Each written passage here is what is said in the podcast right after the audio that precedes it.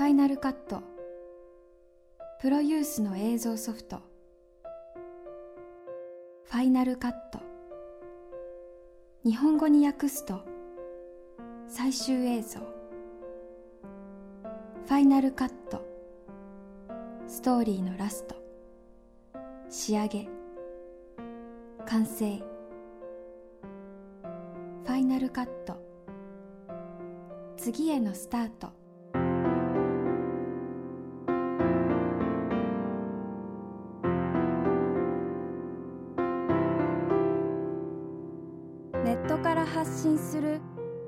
イナルカット。今回のキーワードは2008年の映画界お話を伺うのはキネマ旬報映画総合研究所所長掛尾さん。2008年映画界はどんな一年だったのでしょうか？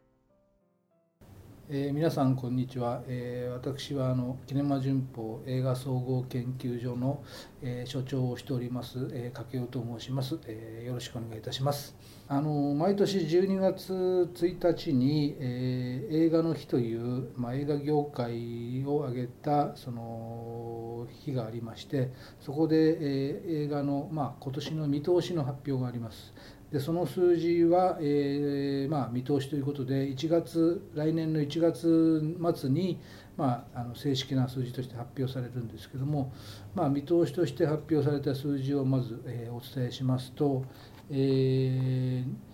ー、日本映画の公開本数が、えー、昨年は407本だったんですけども、えー、5本増えて412本。えー、また外国映画の公開本数は、えー、昨年が、えー、403本だったんですけれども、えー、それが40本減りまして、えーまあ、その増減で、えー、合計35本減りまして昨年の公開本数が810本だったんですけども、えー、今年は775本っていうふうになりました。また映画館数、まあ、現在はあのシネコンが中心になっているのでスクリーン数というんですけども、えー、昨年が、えー、3221スクリーンだったんですけども、えー、まああの閉館した映画館もありますけども、まあ、増えたシネコンがあるということで、まあ、139スクリーン増えて、えー、3360スクリーンになったということですね、まあ、その中でシネマコンプレックスの占める割合が、えー、ついに80%になりました、まあ、昨年が75%だったのでますますシネコンが増えてきたということです。でまああのー大手13社とよく業界では言ってるんですけどもその外国映画の、えー、ハリウッドの日本支社とか、まあ、日本の映画会社を中心にした13社が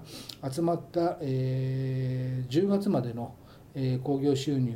は、えー、前年対比で、約100.3%とほぼ同様な数字になってますね。ということで見ると、えー、まああのほぼ昨年並みの結果に今年はなるのかなと、まあ、ただ昨年が11月に10月末から11月にかけて「クローズゼロ」「恋空三丁目の夕日」という、まあ、ヒット作が続いたんですけども今年はそれほどの作品が揃わないので、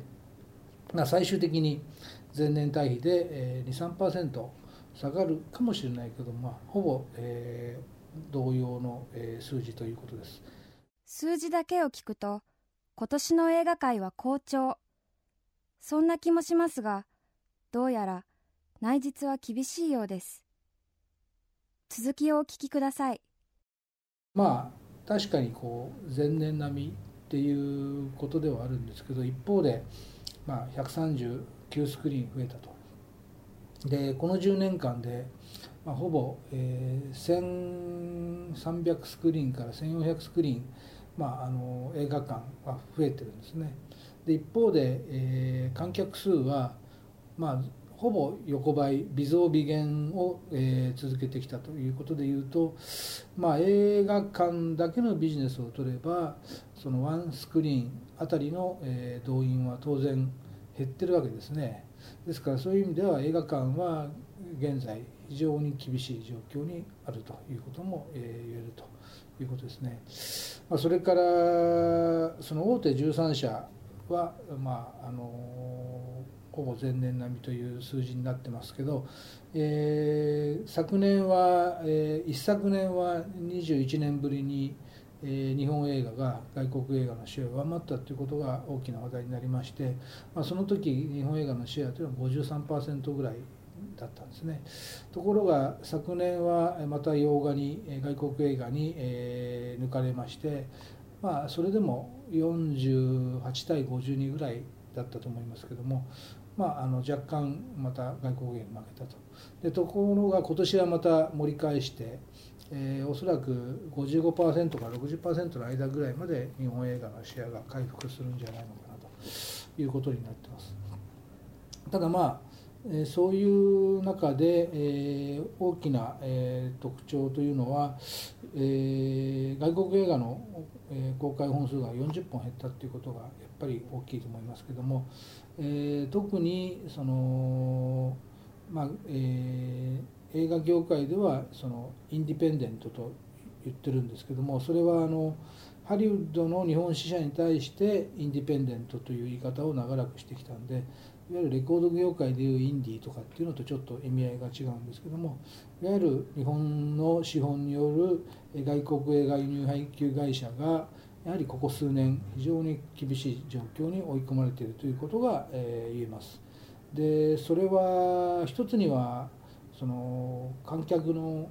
考が変わりつつあるということでで特にその若い人が、え、日本映画を好むようになったということで、まあ、外国映画離れをしているということが、えー、一つの理由ではないのかなというふうに思います。でまあその結果この数年間、まあのことなんですけども大きな、えー、トレンドはそのハリウッドの日本支社が、えー、日本映画の制作に、えー、取り掛かるようになったということですね。まあ、あのワーナーブラザーズが、まあ、外国映画の買い付けに、まあ、積極的だったという同じように、まあ、日本映画の、えー、制作に参加をについて宣伝をつけたわけですけどもあの皆さんご存知の、えー、ヒット作のあの「デスノート」のシリーズあれの12を、まあ、日本テレビと、えー、組んで、えー、作って配給をして、まあ、大きな成功を収めてまあ、そこから生まれた、えー、企画であの「L」という作品も、えー、ヒットを生んだということで、えー、まあその外国映画の、えー、まあその中規模映画の以下の映画の不振を、まあ、日本映画で補うということが、まあえー、成功しつつあったということですね。まあ、そういう流れによって、えーまあ、他社のハリウッド日本支社も、まあ、外国映画のえー、政策に、えー、取り組み始める姿勢を見て見せ始めているということが、えー、一つの、えー、流れかなというふうに、えー、思います。ファイナルカット最後に12月20日公開の映画を一本ご紹介しましょう私も、えー、日本映画の制作に、えー、関わりまして、えー、この12月20日に、えー、渋谷のシアター N という映画館で、えー、初日を迎えます。映画のタイトルは「えー、40歳問題」という、えー、作品で監督は、えー、ナビーの恋ホテルハイビスカスなど沖縄の映画を撮ってきた、えー、中井裕二さんという方なんですけども今回は沖縄とは全く関係のない、えー、音楽ドキュメンタリーです、えー、これは40代になった、えー3人のロックミュージシャンがアーティストとしてどのように折り返し点からの後半生を生きていくかということを追ったものです。出演しているミュージシャンは初代イカ天のチャンピオンフランキッズの浜崎隆さんと DJ で活躍している大沢慎一さんそれから、えー、真心ブラザーズという、えー、バンドの、えー、桜井秀俊さんという3人の方を、えー、追いかけたものです。で、えーまあ、この3人を中心に作家の、えー、角田光代さんとか、えー、NHK のトップランナーを司会している柳井道彦さんとかリリー・フランキーさんとかそれから、えー、ラッパーのスチャタラ・パーの皆さんとかにあとプロレスラーの小川、えー、直也さんといった人たちに、まあ、その40歳ということをテーマに、えー、取材してます。で、えーまあ、その中で、まあ、あの3人に、まあ、この作品を通じて、えー、楽曲を作ってもらう進行表を作ってもらうことになったんですけどもやはりキャリアとかたど、えー、ってきた、えー、思考性が全然違うということでそのものすごいぶつかり合いがあるんですね、まあ、そのアーティストとしてのまあぶつかり合いと。でいつこうその仲違いするんではないのかなというこう緊張感がまあ画面にあふれていて非常にこう、えー、試写見た人にはドキドキドキドキするというなんか、えー、ミステリー映画を見てるような、えー、緊張感も、えー、与えられたというふうに言われてますので、えー、ぜひ、えー、ご覧になっていただければと思います。映画「40歳問題」は12月20日より公開です。ファイナルカット。次回ファイナルカットの詳しい情報は番組ホームページをチェックしてください。ナレーターは阿久澤奈々でした。大学生の思い出の一歩。鈴木彩です。私の思い出に残ってる映画は「太陽の歌」です。当時付き合ってた彼と見た映画の中でも一番印象に残ってる映画でなんか2人で映画館で見て号泣した思い出があります。それでまあその直後にすぐ振られてしまったんですけどそのゆいの取材歌の「グッバイデイズを聞くとこう切ない気持ちになります今でも、えーと、あとはですね太陽の歌が好きすぎて友達と一緒にロケ地に行ってその映画の一番印象残って告白のシーンを2人でこうゆいの役とその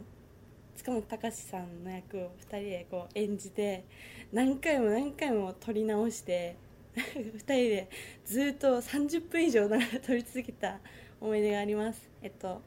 私にとって「太陽の歌」とは切ない思い出もあり楽しい思い出もあるそんな思い出がたくさん詰まった映画です。